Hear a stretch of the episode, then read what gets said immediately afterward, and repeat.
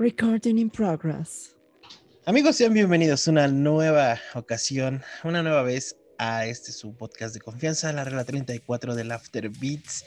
Y pues no puedo estar más que extasiado eh, porque ahora sí ya me puedo defender de las peladeces que este par de individuos la semana pasada dijeron de mí. Eh, voy a presentar a la bella Bunelena. ¿Cómo estás, Buni? Bien, bien. yo no dije nada, fue Mario. que, andabas, que andabas diciendo que mi contrato y que ya me, se me subió, que ya me, quiere fichar el Pumas y no sé qué.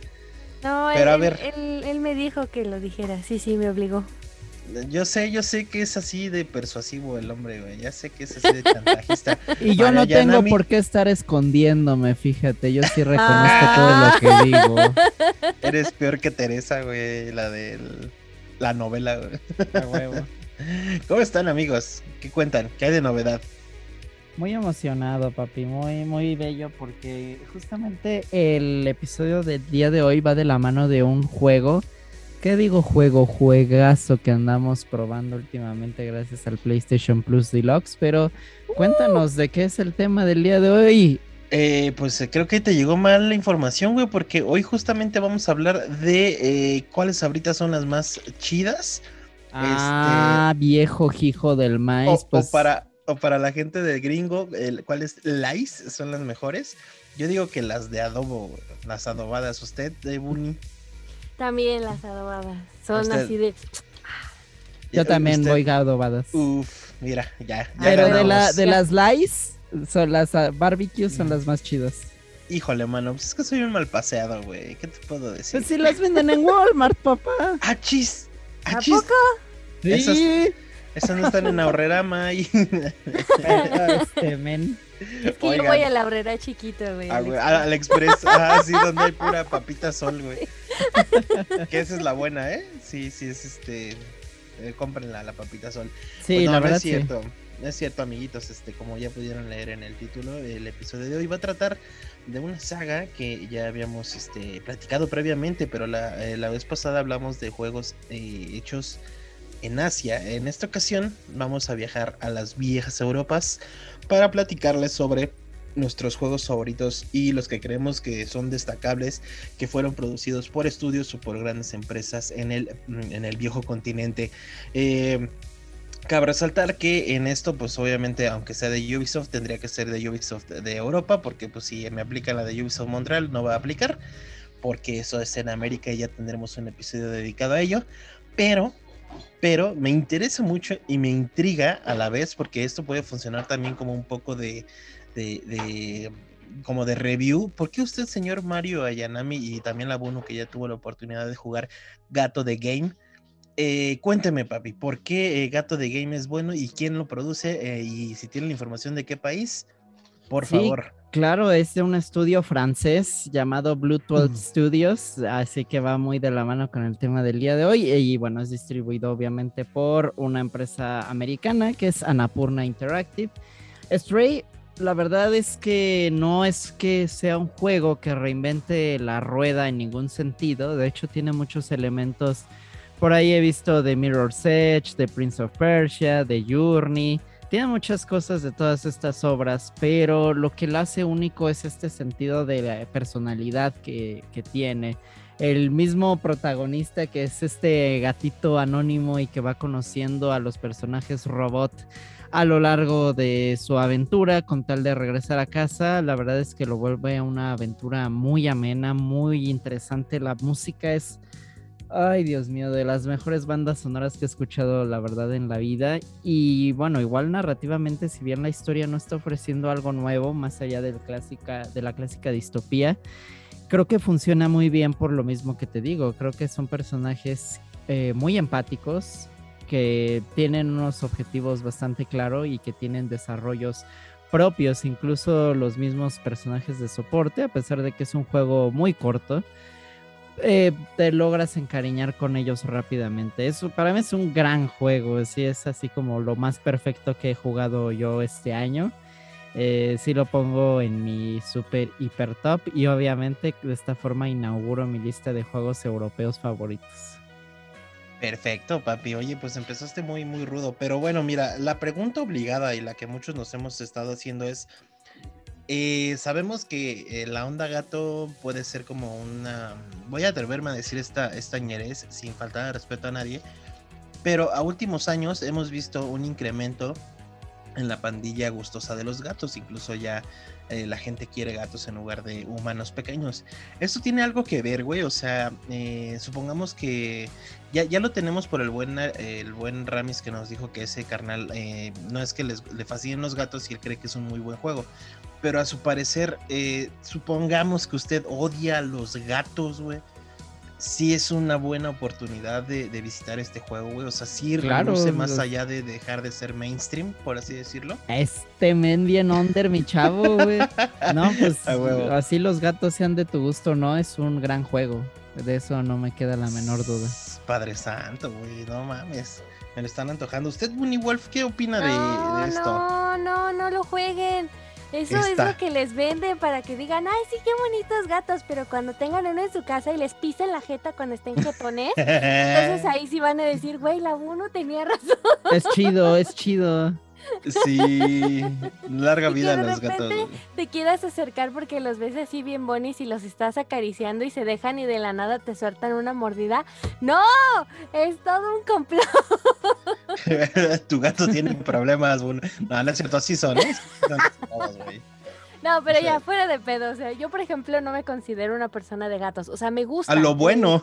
Eh, eh, o sea, son bonitos los, gatos, de hecho, hasta apenas los primeros gatos, de hecho, que se dejaron como que medio toquetear fueron los de Mario, porque yo anteriormente los únicos que conocía eran unos que tenían mis tíos pero esos sí eran muy roñosos y uno en específico era súper roñoso con la gente. Entonces estaba, digamos que ese gato sí se dejaba como ir por todos lados, pero tantito te acercabas y ya literal te hacía el y era así como de, ok, aquí no.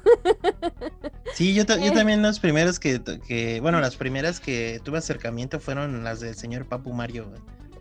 Qué bellos. un amor, güey. y pues ya ahorita yo soy acreedora tía, porque no son míos. Eh, soy tía de dos gatitos, porque pues son de mi hermano. Pero son un amor, son lindos. Sí son medio cabrones, porque pues obviamente sí ellos están en su desmadre y en su mundo.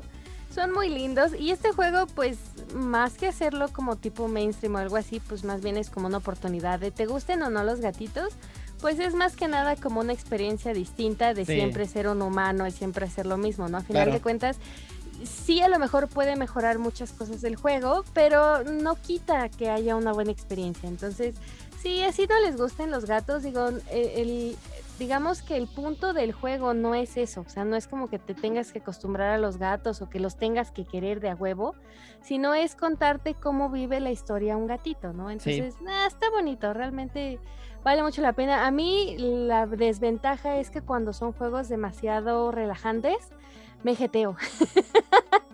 Oye, de, mi, de mi Journey no vas a estar hablando, ¿eh? Me cuestan mucho trabajo. ¿Y eso que eres fan de Gris? Sí, sí.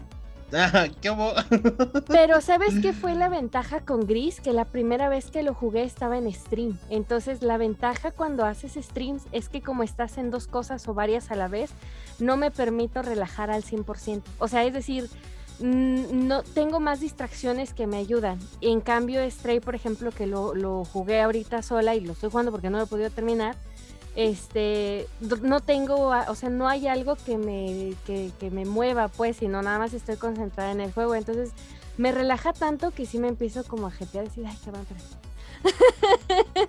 pero está bonito, no, es, no es cosa mala del juego, es más cuestión mía. O sea, eso ya es ahora sí que pedo mío con ese tipo de juegos, pero es muy bonito, o sí vale mucho la pena. Ya tendremos oportunidad de hablar un episodio en concreto de juegos que te hacen dormir, mm. sin la necesidad de que sean malos. A mí me pasa muchísimo con, con Forza Motorsport y con Gran Turismo. O sea, ya después de varias vueltas es como de, ah, verga, güey, ya empiezas a, cabecear bien cabrón. Y pues es el motivo por el cual no terminas la carrera. Pero volviendo, volviendo a lo que dice uno, sí, eh, creo que también guarda un poco de misticismo el hecho, digo, yo lo estoy hablando desde la ignorancia de no haberlo tocado.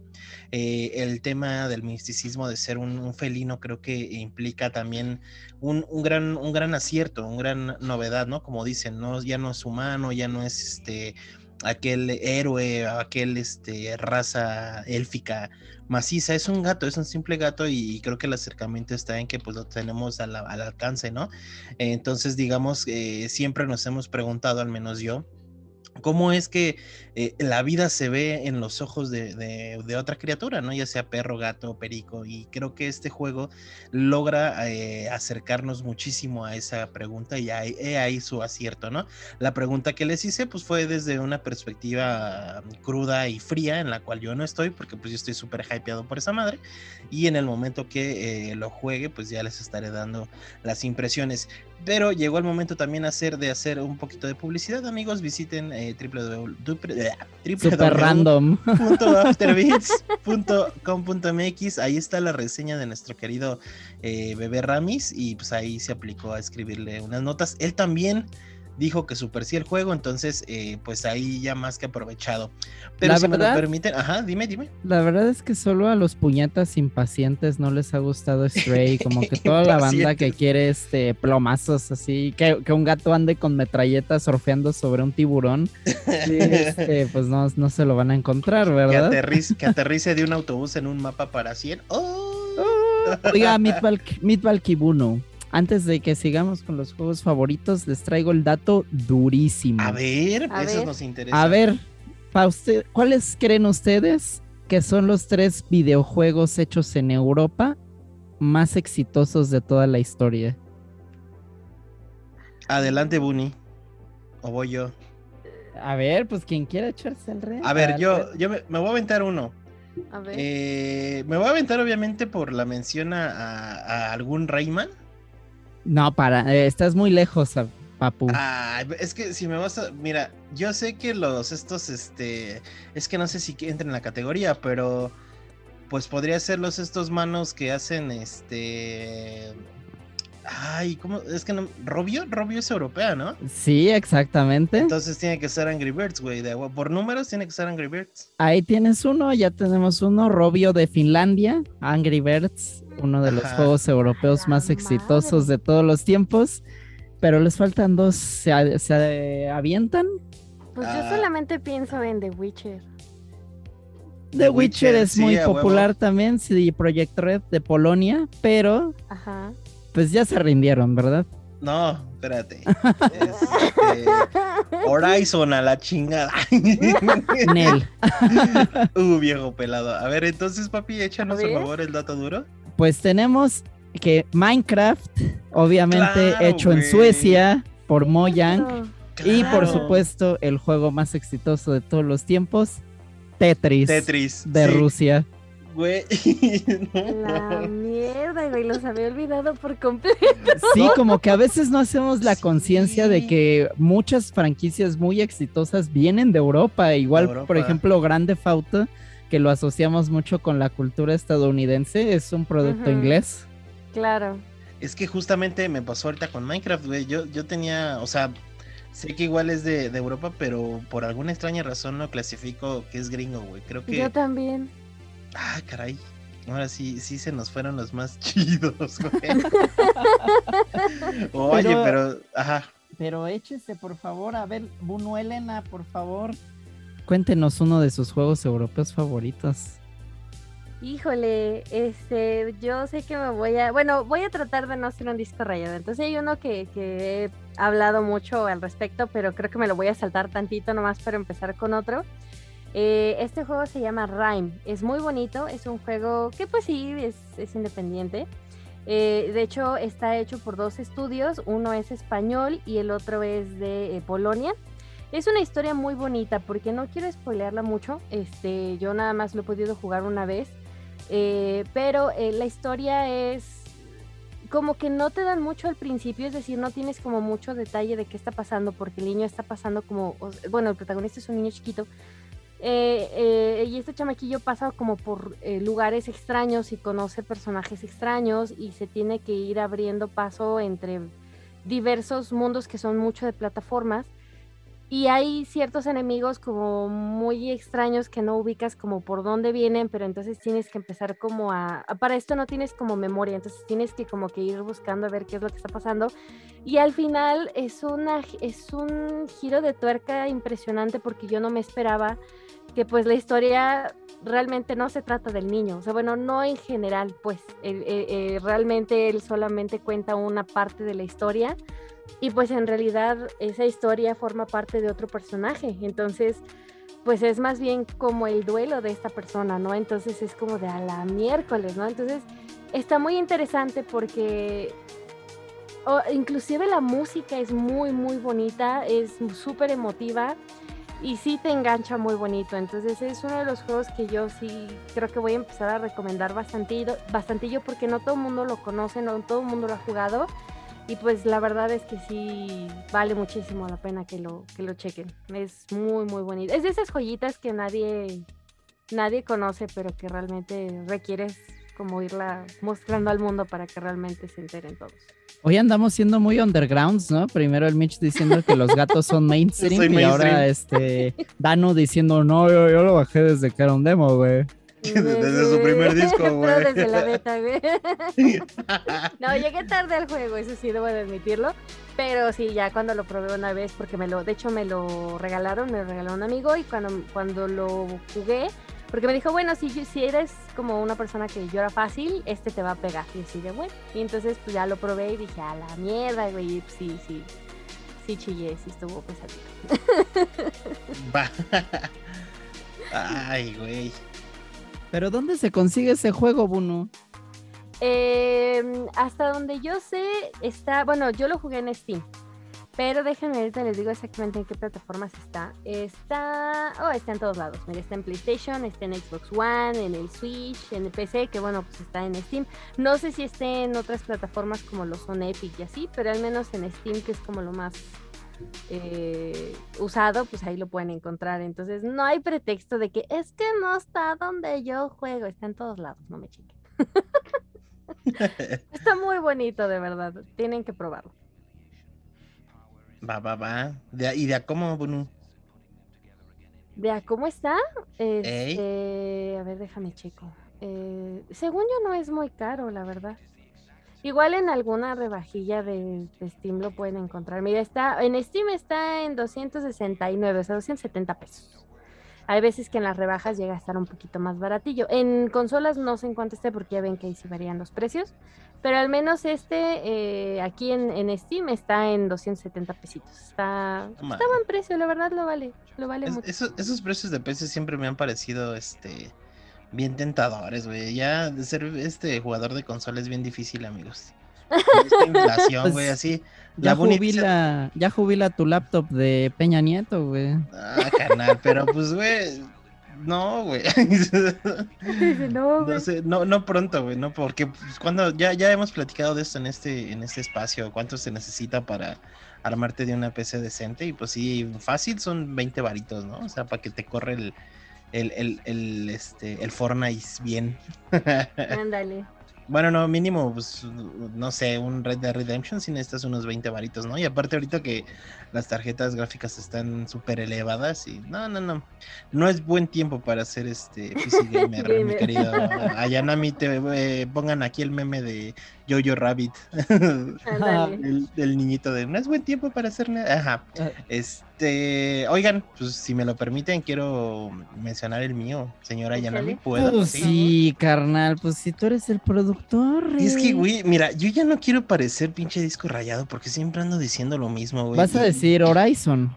Sí, güey, iba a decir Horizon, pero van a decir otra vez este. Entonces, mira, mi primer lugar, Horizon, por supuesto, de, de Guerrilla Games obviamente, pero quiero hacer la mención a una saga de un eh, de un estudio que compraron, terminando, terminaron comprando. Estoy hablando del estudio Reflections y los encargados de la saga de Driver, güey. Uh. Eh, entonces, este, pues ahora ya son parte de Ubisoft, bueno, se llaman Ubisoft eh, Reflections pero me quedo pues obviamente con el Driver 2, güey. Sí, para mí fue un, pinche juegazo, güey. Fuera de que el primero eh, ya estaba con dinámicas algo, este, algo diferentes y algo atrevidas a lo que pues, ya después conocimos como Sandbox. Eh, el segundo fue una volada, güey, porque pues, no solo tenías una ciudad, tenías tres. Entonces ya era como de no mames, todo eso en un disco. Bueno, eran dos discos, ¿no? Sí. Eh, pero pues sí, yo creo que me voy a quedar con ese. Para mí, mi favorito europeo o sea, quitando Horizon, sería este, pues sí, Driver, güey. Driver 2 sería para mí el, mejor. Hablando desde la ignorancia, claro, de pues no haber jugado cosas como The Witcher, ¿no?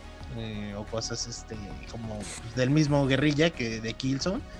Eh, pero pues me quedo con ese. Mm, tristemente, eh, creo, o al menos, no, creo que en, producción este, de Ubi para Assassin's Creed, pues sí, la mayoría va recargada a todo el equipo canadiense. Entonces, pues aquí descartado completamente, Padre Santo. Oiga. me, da gusto escuchar que le dio variedad al tema de, Horizon, de Juanita y los clonosaurios. Bueno, igual para quien no lo sepa, Guerrilla es un estudio de Países Bajos. Mm, Hay para quienes este, no, no lo hayan topado. Y, güey, Driver 2 sí es un gran juego, ¿eh? De, de hecho, sí me armaste me reviviste recuerdos en estos instantes, de verdad amaba muchísimo ese juego. A ver, pero a ver, aquí la duda, güey. Este, ¿tú lo jugaste eh, en español? No, lo jugué en inglés. Hijo de mi vida, güey. Tú no sabes lo que es este reír mucho, güey. Este, lo que pasa es que en español, deben de saber la gente que en español, eh, pues obviamente no había doblaje latinoamericano. Entonces, el doblaje español fue muy icónico para ese driver, O sea, desde la intro que se repetía una y otra vez, cada que iniciabas el juego era, te voy a romper el pescuezo con mis propias manos. Así súper, súper pelión de española, güey, así. Entonces, un gran juego, un gran juego y pues espero por el bien de tu de, tu fanatismo, mi querida Yanami, que lo hayas terminado. Aquí la pregunta es, ¿lo terminaste? Sí, sí, lo terminé. Sí. Yo no me acuerdo, pero sí sé que llegué a La Habana, güey. Llegué a... Ah, no, era Río, ¿no? Era Río. Entonces... Ah, sí, sí, eran tres ciudades. Eran Las Vegas, Río y La Habana. ¿No eran cuatro? No, recuerdo que era La Habana. Sí, La Habana sí era, porque de hecho sacabas el, el Mini Cooper. Me acuerdo ya más de las del 3, me acuerdo que en el 3 era Miami, Estambul y... Ay, Dios mío, pero del 2, ¿qué otra ciudad era? Sí, del 2 era, era Chicago, empezabas en Chicago, luego te ibas a La Habana y creo que terminabas en Río. Y La Habana estoy seguro de que sí existía porque pues ahí sacabas los autos viejitos de... O sea, los claro, sí es cierto. Y, y, en, y en había una parte en un, un, este, un trucazo que te metías en un estacionamiento y sacabas un Mini Cooper, güey qué delicia, güey. No mames, qué juegazo, güey. Ya lo voy a jugar ahorita, güey. Vamos a descargar. Buno, haz este streaming de Driver 2. Mm, voy a conseguirlo, la verdad nunca lo he jugado. He visto como pedacitos, pero nunca lo he jugado. Yo tengo, bueno. yo hasta lo tenía en Game Boy Advance. Ese sí nunca lo acabé porque sí se ponía muy difícil por la cuestión de los controles. Sí. Pero estaba chido también. Sí, sí, sí, era una pasada, güey, ese, ese pinche Driver 2. Y pues también eh, aquí destacamos la dificultad que mucha gente no pasó del tutorial. Ah, bueno, ese fue del Driver No, ese era el 1, ajá. Del 1, sí, que no pasaron del tutorial porque no lograban hacer ciertas, este... Güey, es que sí estaba perro, güey. Sí, güey, era, un dolor de huevos. Eh. Y de hecho, ya viéndolo un poco más objetivo, sí envejeció mal, güey. O sea, si lo juegas ahorita, sí es como de, ay, mi Driver me duele mucho, güey, ¿no? Sí, siendo objetivo, sí, eh, no, no envejeció lo mejor posible, honestamente. Sí, no, y aparte no tenía las mejores este, dinámicas en el auto, ¿no? Para mí el, el juego por excelencia de PlayStation 1 de carros es este el de Worst Scariest Police Chase.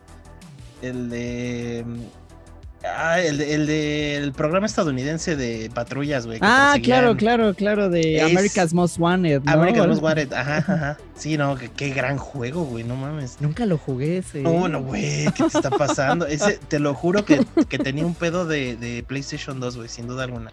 Y ahorita voy a, voy a anotarme a ver si, no creo que sea europeo, pero en lo que yo busco esta información, papi, tú me dijiste de un juego eh, que acaba de salir, pero me gustaría que me dijeras de otro más que te, sí, claro. satisface, güey, por favor.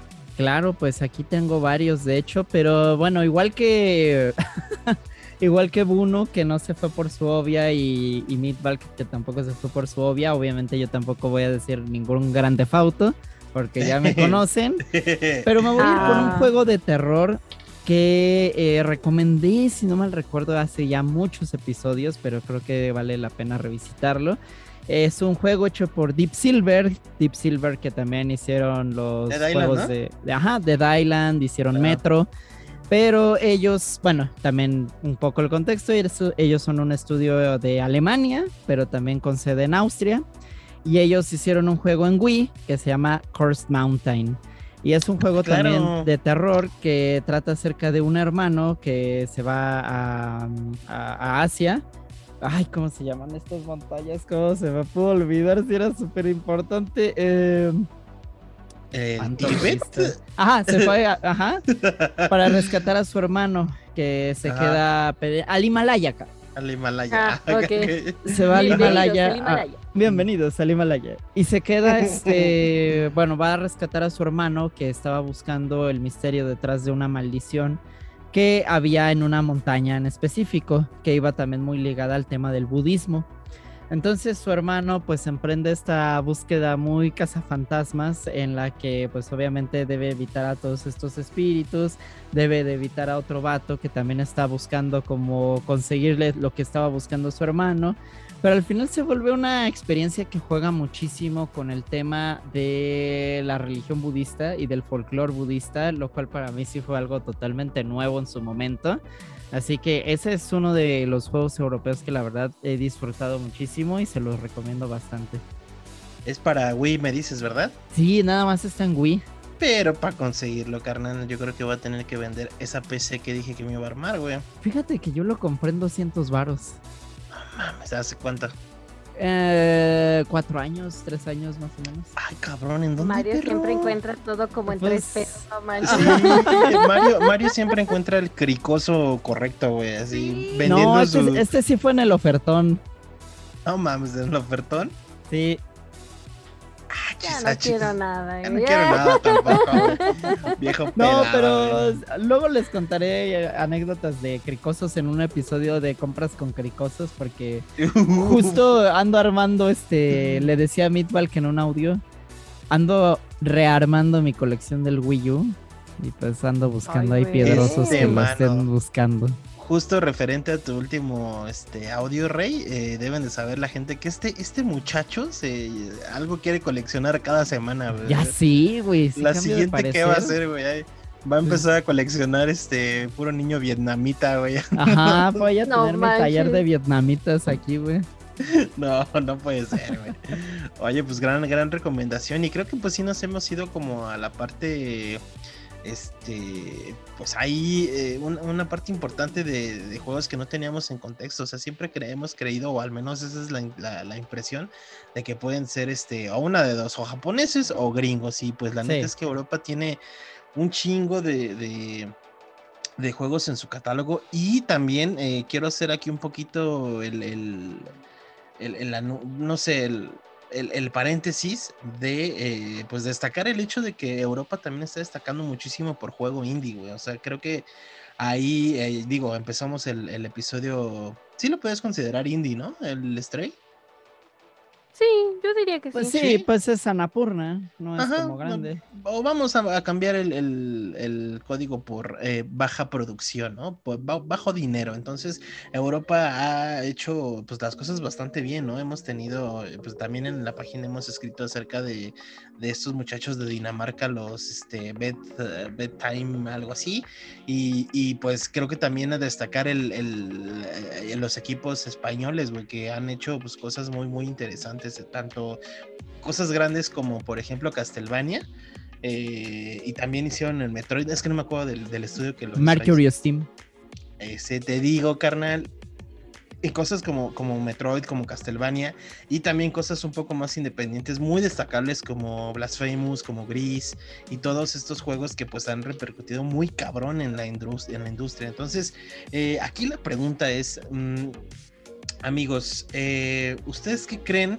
¿Cuál creen que sea la diferencia entre que acá de este lado del charco, digo, sin, sin querer adelantarme como al episodio en donde nos dedicamos a los juegos americanos, pero cuál es el punto o cuál es el, hecho de que en Europa estén exportando tan buenos materiales y que pues de este lado tengamos así contados con los dedos? O sea, o, cuál, cuál sería la perspectiva que tienen ustedes acerca de que Europa pues tiene todas estas oportunidades para poder lanzar estos, estos juegos. Pues es que tienen una visión por completo distinta de cómo es el medio y es muy similar a cualquier otra disciplina artística. El cine europeo siempre tiene un poco más de sustancia y tiene un estilo totalmente distinto al que se hace aquí en América y creo que en los juegos no es excepción.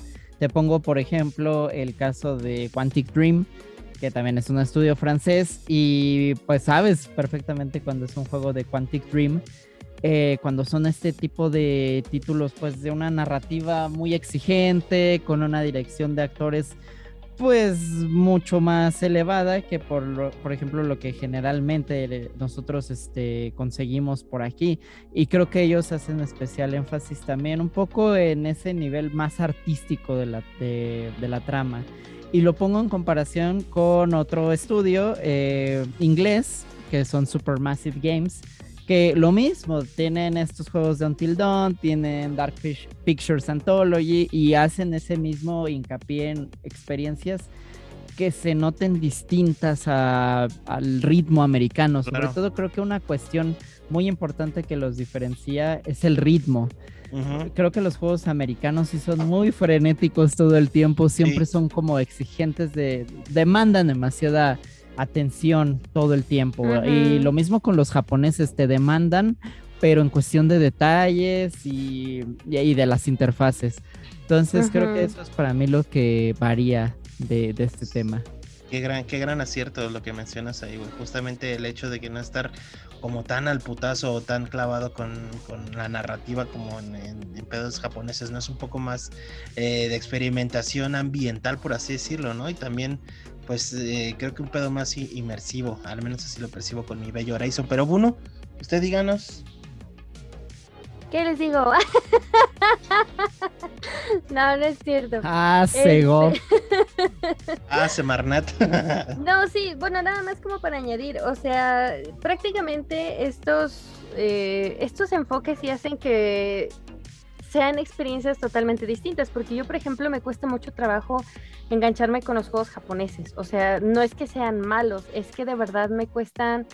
O sea, es como otro tipo de, dinámica, otro tipo de exigencia, como dice Mario, es otro tipo de, incluso en el gameplay, este, y digo, ya lejos de rentarnos juegos como tipo este Genshin Impact y esos que pues son juegos que a lo mejor pues no requieren gran ciencia, ¿no? O sea, no es como una trama súper ultra engorrosa, ni es, ni necesariamente tiene que ser un juego de demasiada eh, como acción, ¿no? Pero sí requiere su tiempo de pues estar farmeando, de estar haciendo misiones, de meterte en la historia, de desarrollarte con los personajes y es como una experiencia más inmersiva, pero mucho, muy influenciable en, dentro de la misma historia del juego, ¿no? Entonces, sí, obviamente pues es como un poquito distinto a lo que yo estoy acostumbrado a jugar, que pues es un poquito más lo americano y, este, y cuando es un juego, por ejemplo, europeo, pues sí se nota un poquito la diferencia, sobre todo en cómo cuentan las historias. Entonces, eh, por ejemplo, el, Life is Strange es uno de las eh, es uno de los juegos que pues, a lo mejor ya está como muy sonado, muy ah, pues no creo que sea muy mainstream, pero bueno, sí es como ya muy reconocido, ¿no? Y y es uno de los juegos que a mí me ha gustado mucho porque realmente la narrativa y la manera de cómo experimentas el juego es muy distinto a como lo he experimentado con otras historias, que si bien pues igual también es muy inmersivo y además pues también tienes que eh, eh, desarrollarte con los personajes y, ver sus, trasfondos si es que quieres, y no pues te puede valer madre y no lo haces. Pero a final de cuentas la manera en cómo lo cuentan eh, sí se nota mucho la diferencia y de hecho justamente pues otro de los juegos que a mí me llama mucho la atención es esta eh, estas, pues llamémoslo ya como saga, porque ya tiene varios títulos. Y a lo mejor tiene muchas altas, muchas viejitas en, algunas cosillas, pero a final de cuentas creo que sí es uno de los que vale la pena y que si a lo mejor está como muy, eh, muy sonado, sí es uno de los que yo creo que así debe de ver alguien que no lo ha jugado, todavía está como en duda y debería de probarlo sí o sí. Entonces, muy, muy muy llamativo y es muy, bueno, no sé qué tan diferente sea de lo que todos hemos jugado, pero yo digo que sí es uno de los juegos que vale la pena checar muy bien. Beef La France. Perfecto, justamente. y pues nada amigos, así es como hemos llegado al final de esto. Por favor no se pierdan la oportunidad de probar juegos europeos, los que algunos les mencionamos. Y quizá en un notón ahí les hagamos eh, conocer algunos más. Y pero pues nada, nos damos no sin antes mencionar las redes sociales de estas bellas personas. Por favor, Bruno. Me pueden encontrar en Twitter y en Instagram como Bonnie-C. ¿Y al señor Mario Ayanami? En Instagram como Mario Ayanami y en Twitter como Mario Sala 17. Perfecto, a mí me encuentran como arroba Midberg en Instagram y en Twitter y en Twitch todos los lunes, ahí echamos el cotorreo. Cuídense mucho, eh, pues lávense los dientes, tomen el control y gracias por estar acá. Hasta luego. bye. bye.